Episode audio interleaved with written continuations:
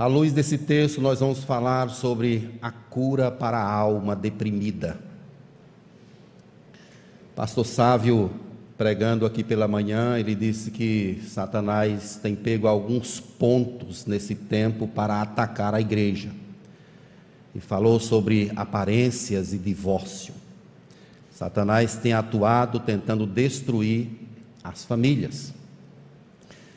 Um outro ponto que podemos, como que dando continuidade, falando sobre esses pontos que Satanás tem atacado a igreja, é essa questão das emoções.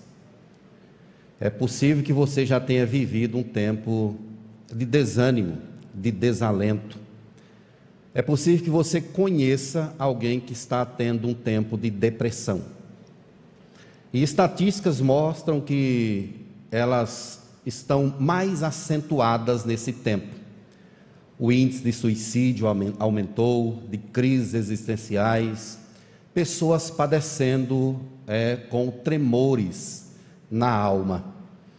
E Charles Spurgeon, um chamado de, chamado de O Príncipe dos Pregadores, ele vivenciou isso em seu ministério, em sua vida.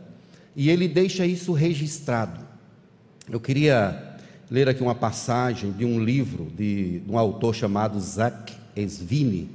Ele escreveu um livro chamado A Depressão de Spurgeon e a editora Fiel publicou esse livro. Ele pegou compilações dos sermões de Charles Spurgeon e escreveu um livro. O que ele escreveu, de fato, foi aquilo que Charles Spurgeon falou sobre esse assunto que ele chamava de melancolia da alma. Charles Spurgeon escreveu o seguinte, abre aspas: Eu sei pessoalmente que não há nada no mundo que o corpo físico possa sofrer que se compare à desolação e à prostração da mente. Nesta manhã, um domingo de manhã que ele estava pregando, quase me arrependo de ter me aventurado a ocupar esse púlpito, pois eu me sinto profundamente incapaz de pregar-lhes para o seu bem eu tinha achado que o silêncio e o repouso dessa última quinzena já tivessem anulado os efeitos daquela terrível catástrofe. Entretanto, ao voltar novamente ao mesmo local, e mais especificamente, ficando aqui em pé para me dirigir a vocês, sinto um pouco daquelas mesmas emoções dolorosas que quase me deixaram prostrado. Portanto, me perdoem nessa manhã fiquei completamente impossibilitado de estudar. Ó Espírito de Deus, aperfeiçoa a tua força na fraqueza do teu servo e capacita-o para honrar o seu Senhor, mesmo quando sua alma está abatida em seu interior. Fecha aspas. Essas são as palavras do príncipe dos pregadores chamado Charles Spurgeon. Por que que homens como ele passou por esses estados de melancolia. Homens de Deus, cheios de fé, cheios do Espírito, viveu um momento de angústia, de temores, de dores. Quando nós olhamos para a Escritura, nós percebemos não o nome dessa palavra depressão, mas quando analisamos os textos, percebemos que há um abatimento da alma e os próprios salmistas, eles falam sobre isso, sobre essa situação que abate o ser humano. O próprio Jesus, um momento, disse que a sua alma estava triste até a morte. Tristeza, angústia e um dado momento tomaram conta da sua vida. E nessa tarde eu quero convidar você para a gente observar essa questão, a cura para a alma deprimida, a partir da perspectiva de um profeta talvez o maior do Antigo Testamento, um grande homem de Deus, um servo usado pelo Senhor. Ele era um grande servo do Senhor e foi tremendamente usado por Deus. Elias era tesbita de uma aldeia, de um vilarejo chamada Tisbé, e ele é chamado por Deus exatamente para confrontar ou para se colocar em um embate contra o rei de Israel e sua esposa. Acabe e Jezabel. Houve uma aliança entre os israelitas e os sidônios. E Acabe casou com Jezabel, que pertencia aos sidônios. e ela trouxe para Israel o culto a Baal. O povo de Deus adorava ao Senhor e também a Baal. Estava havendo uma mistura grandiosa e Deus estava certamente triste com aquela situação e até ameaçando castigar o povo por conta desse comportamento que lhe feria a santidade. Ele chama então esse homem chamado Elias de um vilarejo, de uma cidadezinha pequena, inexpressiva, para confrontar um grande rei, o rei de Israel. Veja como que Deus age. Ele pega alguém que não é nada, que não representa nada e capacita essa pessoa para vir fazer a sua obra cumprindo o papel que ele mesmo lhe designou. Elias então obtém êxito com os profetas de Baal, eram 450, e Elias os enfrenta e até zomba deles, manda colocar água mais um pouco naquele negócio, e ali Deus mostrou o seu poder, a sua glória com fogo, e o fato é que Elias matou os 450 profetas de Baal juntamente com o povo de Israel. Ele era um servo tremendamente usado por Deus. Teve um tempo na vida dele que ele era sustentado pelos corvos. Em 1 Reis 17, verso 6, está escrito assim: Os corvos lhe traziam pela manhã pão e carne, como também pão e carne ao anoitecer. Isso é interessante porque certamente é pelo poder de Deus, pela grandeza de Deus que essas coisas acontecem. Deus atendeu a voz do profeta Elias e ele foi tremendamente usado por Deus na guerra contra os profetas de Baal, como eu já disse. Elias também foi usado por Deus para ressuscitar uma criança. Em 1 Reis 17, 22, está escrito assim: O Senhor atendeu a voz de Elias e a alma do menino tornou a entrar nele e reviveu. Então vejam que é um homem que tem o poder de Deus, que tem a glória de Deus. Talvez pudéssemos dizer assim: Elias não passaria por um momento de desmotivação. Não teria como a melancolia tomar conta da vida de Elias. Porque ele é um homem de Deus, ele enfrentou os profetas de Baal, ele ressuscitou mortos, ele é um homem que orou para que não chovesse, passaram três anos e meio sem chover. E orou para que chovesse. E aconteceu outra vez, a chuva voltou. Então ele é alguém, poderíamos dizer assim, fora da curva. Esse homem estaria acima de qualquer suspeito de ter um momento de tristeza, de ter a sua alma abatida, porque talvez na nossa concepção esse aqui é o cara, é o homem que não tem como adoecer da alma. Mas aconteceu com ele também mais uma vez essa pergunta que fala ao nosso coração: por que que homens como Charles Spurgeon, como o profeta Elias, passa por tempos como esse? John Piper, em seu livro chamado O Sorriso Escondido de Deus, ele fala de David Brainerd, que tinha um problema seríssimo de depressão. Fala de John Bunyan também, que tinha problemas relacionados à alma, e William Cowper, ele mostra esses três homens como sendo três grandes servos de Deus que enfrentaram essas dores em sua alma. Por que, que o profeta Elias, Spurgeon, John Bunyan, aquele homem extremamente usado por Deus, por que, que essas pessoas passam por esses estados de angústia em sua alma? Nós não sabemos explicar, mas o fato é que nós somos herdeiros da queda, filhos de Adão e Eva. Qual foi a causa então da melancolia que Elias viveu? Porque ele viveu esse tempo de apatia. Depois da morte dos profetas de Baal, Elias achou que o problema de Israel agora estava resolvido. Tudo estava resolvido, aparentemente. Acabe então, ele vai e relata a Jezabel, é o início do nosso texto, o que estava acontecendo. E Elias então ele teve medo, ele ficou apavorado com a situação que ele haveria de enfrentar. O verso 1 do capítulo 19 diz aí: Acabe fez saber a Jezabel tudo quanto Elias havia feito, como mataram todos os profetas de Baal. E a resposta de Elias não é outra senão fugir.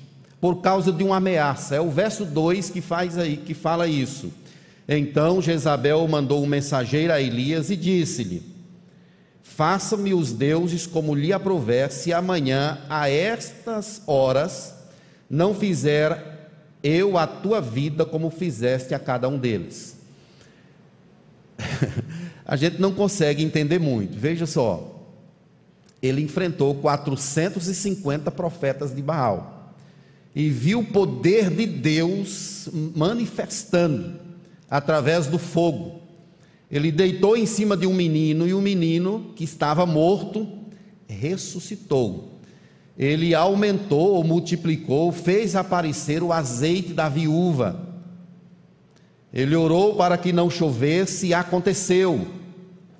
Mas agora, diante de uma ameaça de uma mulher, Elias corre. Não é fácil não, né, Osiel? Talvez eu pudesse assim, mas Deus livrou esse homem de 450 profetas. Será se Deus não o livraria de uma mulher? Mas o texto é claro, no verso 3, que fala que ele teve medo. Veja aí na sua Bíblia. Eu vou ler o texto para a gente ver o que é que aconteceu. Temendo, pois, Elias levantou-se, veja, temendo, olha, levantou-se para salvar a sua vida. E foi, chegou a Berseba, que pertence a Judá, e ali deixou o seu moço, ele mesmo, porém, se foi ao deserto, caminho de um dia, e veio e se assentou debaixo de um zimbro, e fez o quê?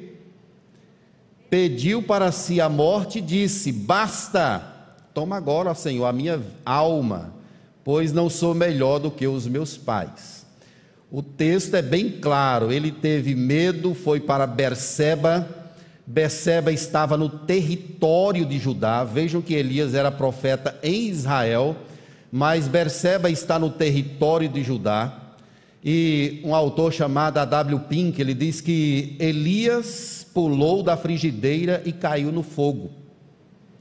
Porque o reino de Judá era governado por Josafá, e o filho de Josafá, chamado Jeorão, era casado com a filha de Acabe.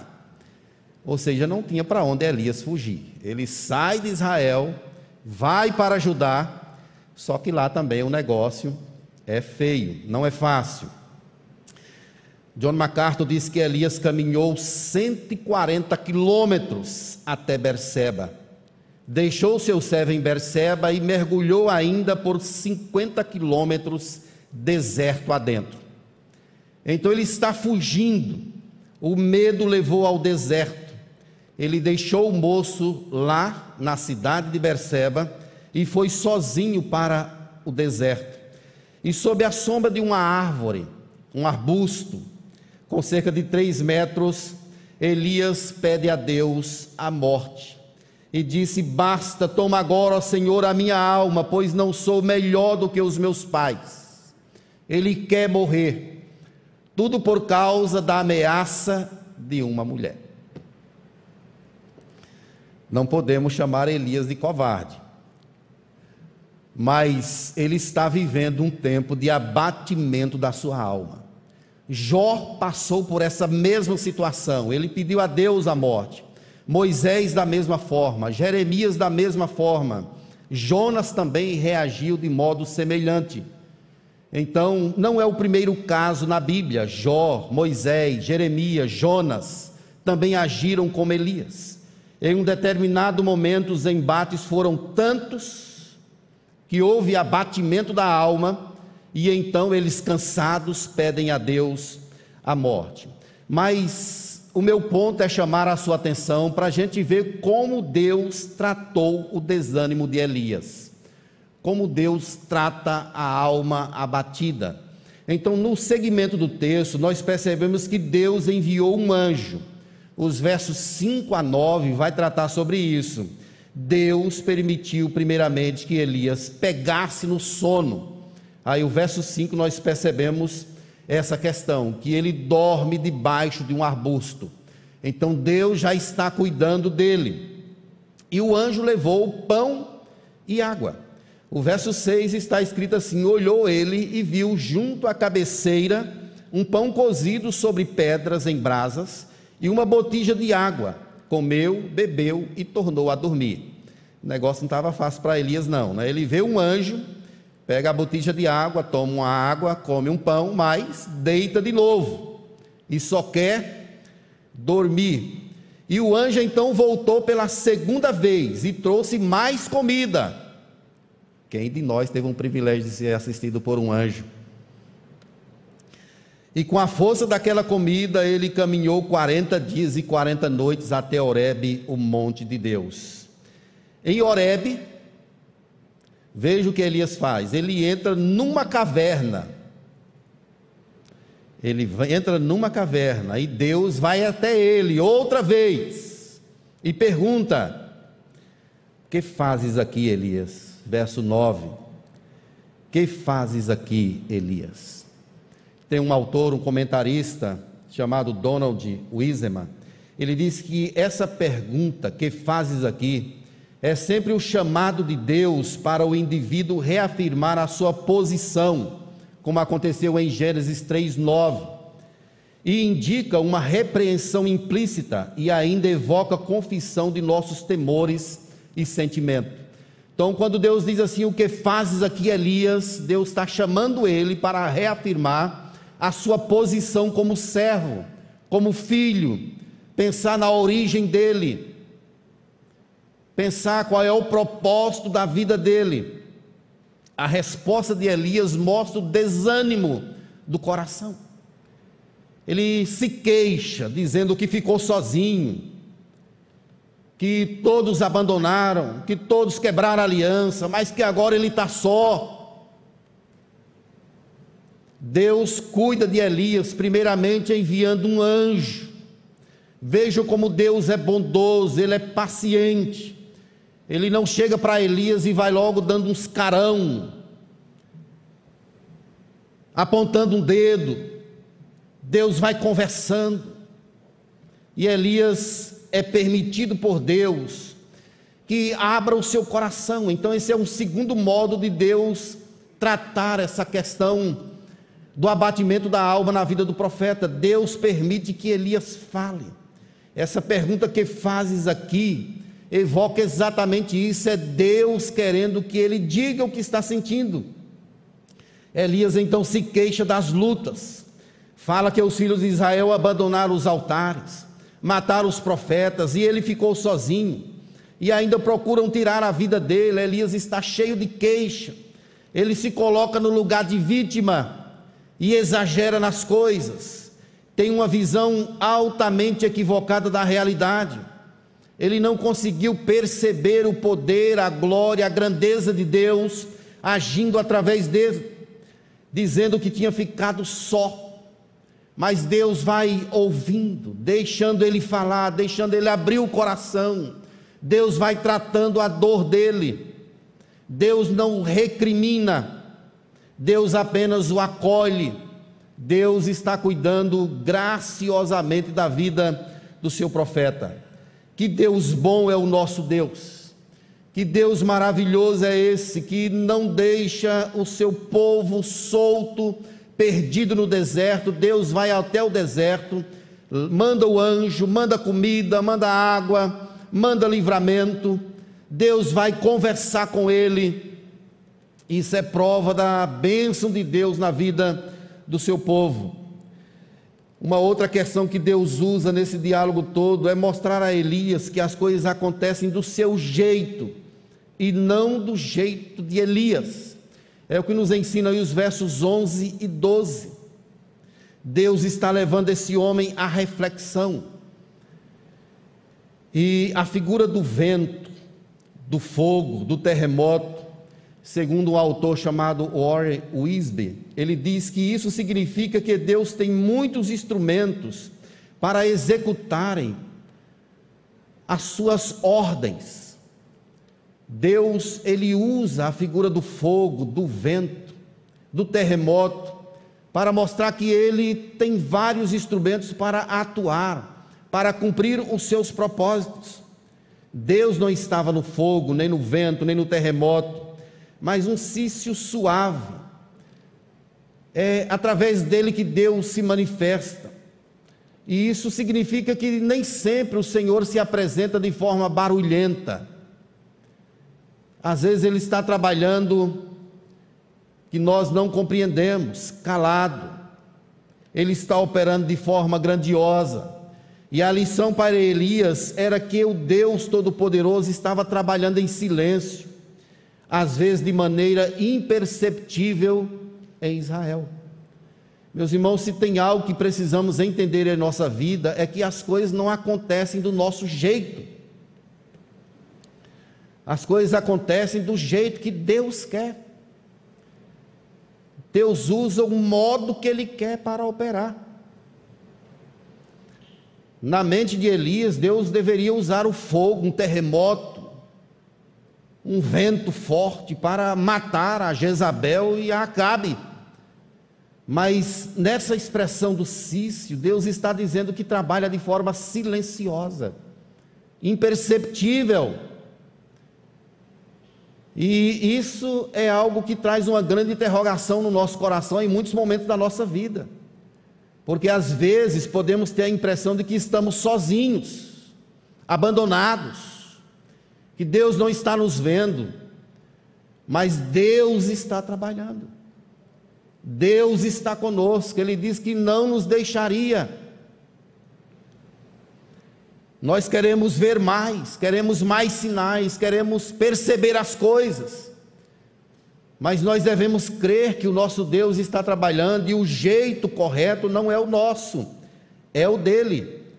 Talvez Elias quisesse mais realizações, a manifestação do poder de Deus, matando a Acabe e a Jezabel, mas não era isso que Deus queria, Deus tinha outros planos. Elias então volta para a caverna. Ah, então se é assim, vou voltar para a caverna. Voltou outra vez se Deus vai lá outra vez e repete a pergunta: O que fazes aqui, Elias? Agora é como se Deus dissesse assim: Qual é o propósito da tua vida? Qual é o propósito da tua vida? Sai da caverna. Elias então coloca um manto na cabeça, veja essa figura. Coloca um manto na cabeça e fica na porta da caverna em pé. Ele cai num negócio chamado de autocomiseração. Por conta dessas queixas todas. Charles Swindoll, ele escreve um livro sobre a vida de Elias.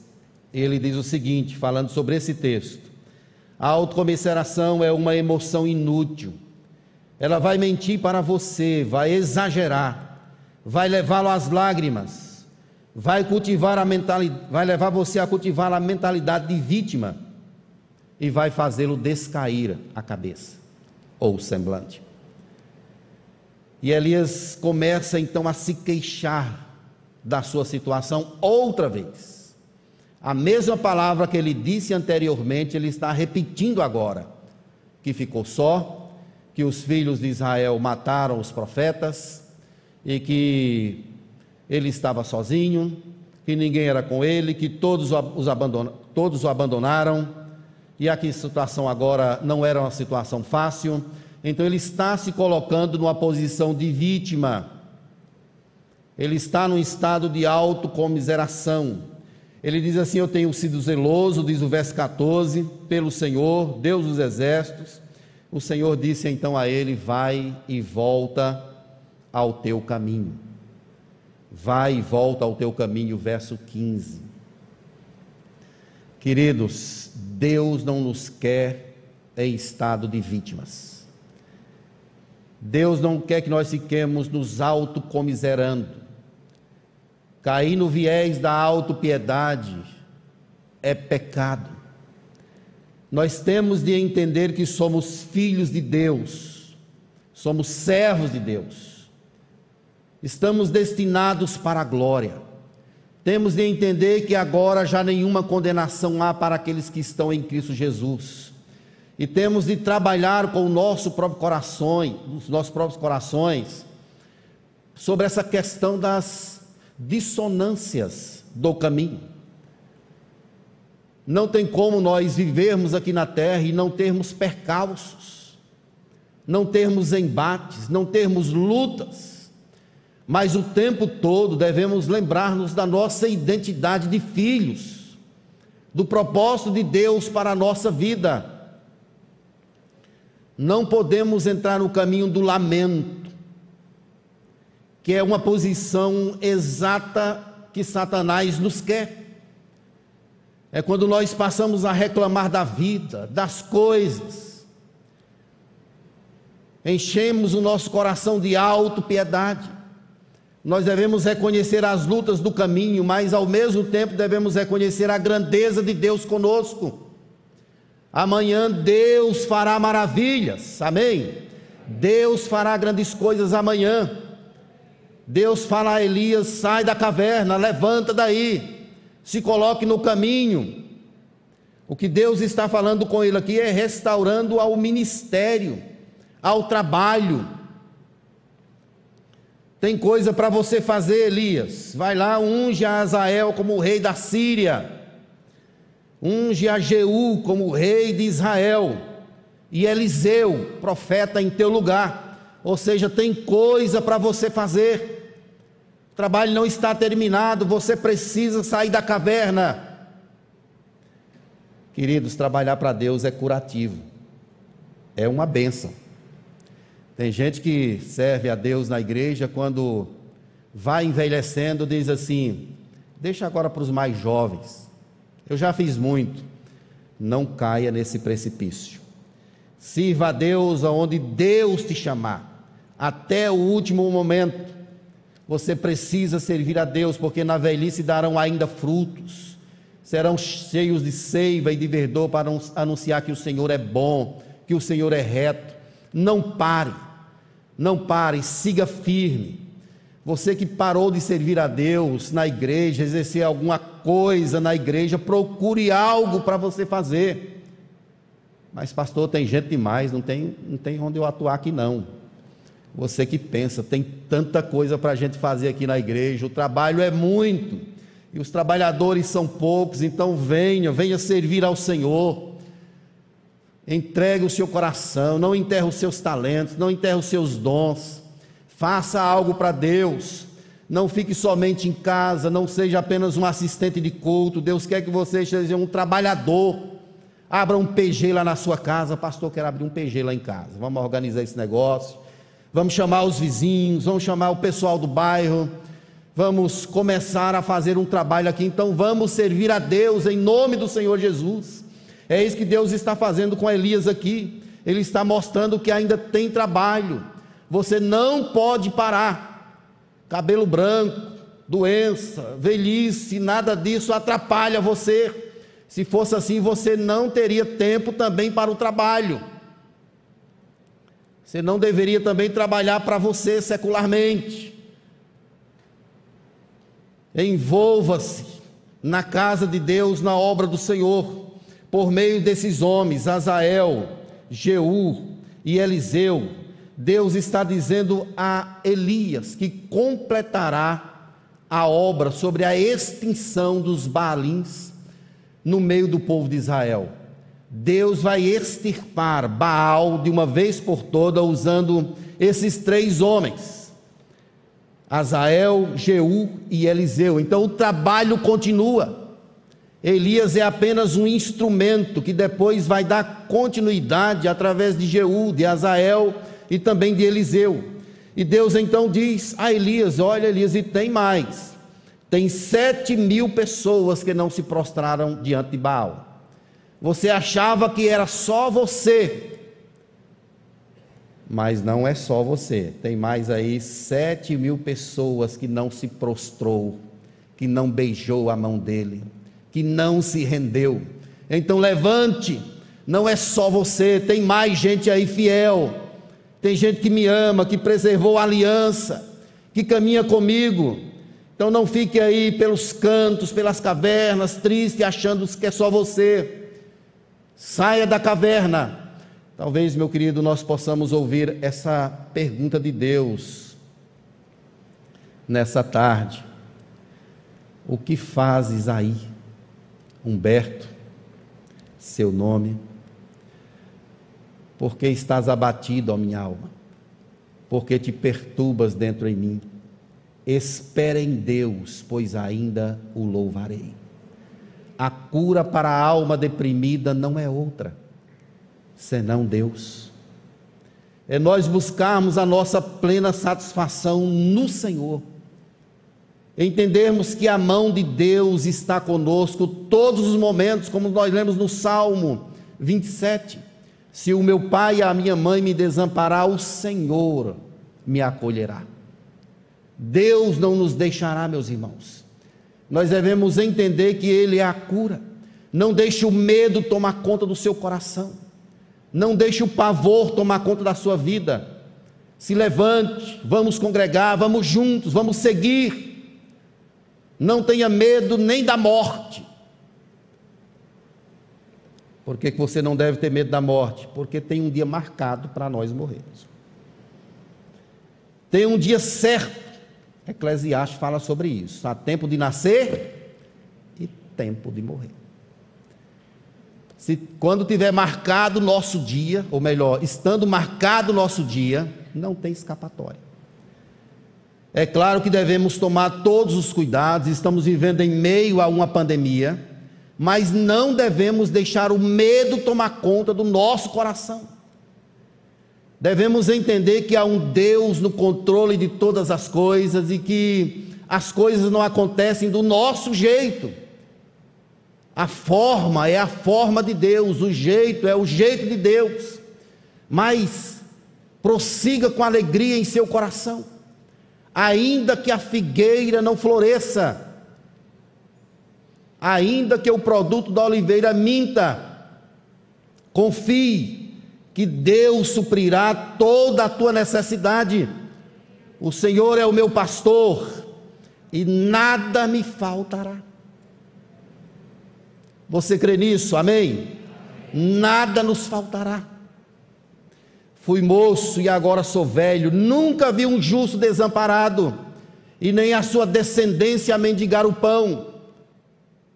O que é da terra, meus irmãos, um dia passará Vamos viver em função das coisas de Deus, da eternidade, vamos servir a Deus. Ele é a força da nossa vida. Tome uma firme resolução nessa tarde de se alegrar na presença de Deus, como disse Neemias, a alegria do Senhor é a nossa força. Que Deus possa evocar do seu ser um novo cântico não deixe a tristeza, a angústia, crises existenciais, emocionais tomar conta do seu ser. Busque a Deus, busque plena satisfação em Deus. Ele é poderoso para fazer infinitamente mais do que tudo que pedimos ou pensamos, conforme o seu poder que opera em nós. Deus não vai te deixar. Há um livro de John Piper chamado Quando a Escuridão Não Passa. Nesse livro ele escreve uma frase, diz assim: "É absolutamente necessário que em nossa escuridão afirmemos a mão forte e sábia de Deus para nos segurar, mesmo que não tenhamos forças para nos apegar a ele. Jamais se esqueça que a sua segurança se encontra primeiramente na fidelidade de Deus. Se nós não cuidarmos, passamos a achar que somos nós que damos o jeito, que prosperamos, que progredimos, que buscamos a nossa própria saúde, mas não a nós, não somos nós. É Deus quem nos fortalece, é o Senhor quem nos capacita. Então, em tempos de angústia como que nós estamos vivendo, nos agarremos firmemente nas mãos do Senhor clamando a Ele misericórdia, graça, e marchemos firmes, seja lá o que vier pela frente. Deus é bom. Deus foi ao deserto servir Elias, conversar com Elias, mandou um anjo leve lá água e pão para ele. O Deus de Elias é o meu Deus. O Deus de Elias é o nosso Deus. Ele nos socorrerá em tempos de angústia. Ele está conosco, Ele é o nosso refúgio, é a nossa fortaleza, socorro bem presente na hora da angústia. O que nós, povo de Deus, devemos fazer é voltar a crer de todo o nosso coração. Haja o que houver. Quem sabe pudéssemos cantar como as pessoas de antigamente: não olho mais circunstâncias, não, não, não. Não olhe para um lado, nem para a direita, nem para a esquerda. Não olhe para a força dos ventos. Olhe para Cristo. Ele é a nossa alegria. Ele é a nossa provisão. Eu quero aplicar essa exposição, meus irmãos, às nossas vidas de pelo menos quatro formas. Primeiro, dizendo a você que fragilidade é intrínseco ao ser humano. Ela é intrínseca todos nós. Você pode passar por um tempo de exaustão no trabalho, sem descanso, e de repente você ser tomado por uma crise emocional. Não é sem razão que Tiago 5,17 diz que Elias era um homem semelhante a nós, sujeito aos mesmos sentimentos. Deus fez o homem de forma maravilhosa. E ele estabeleceu um princípio na criação: trabalho e interregno. Deus fez o mundo em seis dias e no sétimo dia descansou. O interregno posto por Deus na criação está apontando, é claro, para a eternidade mas mostra-nos claramente que a vida humana ela caminha em cima desse prisma trabalho e interregno. Trabalhar demais não é saudável. Você pode ter um tempo de exaustão, de angústia. Talvez Elias, pela pressão que viveu, quem sabe ele tenha caído nessa armadilha do desânimo em função de uma exaustão. Então se lembre que fragilidade é intrínseca ao ser humano. Nós somos pequenos, tendentes, frágeis. Quando pensamos que estamos de pé, estamos caídos, mas o fato é que devemos nos colocar sempre nas mãos do Senhor.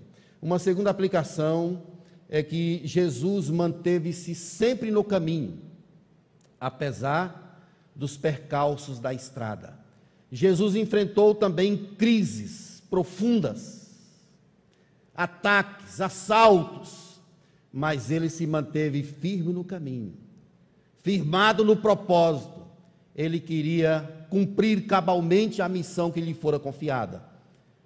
E ele passa por interpéries em seu caminho, mas ele não desiste da cruz.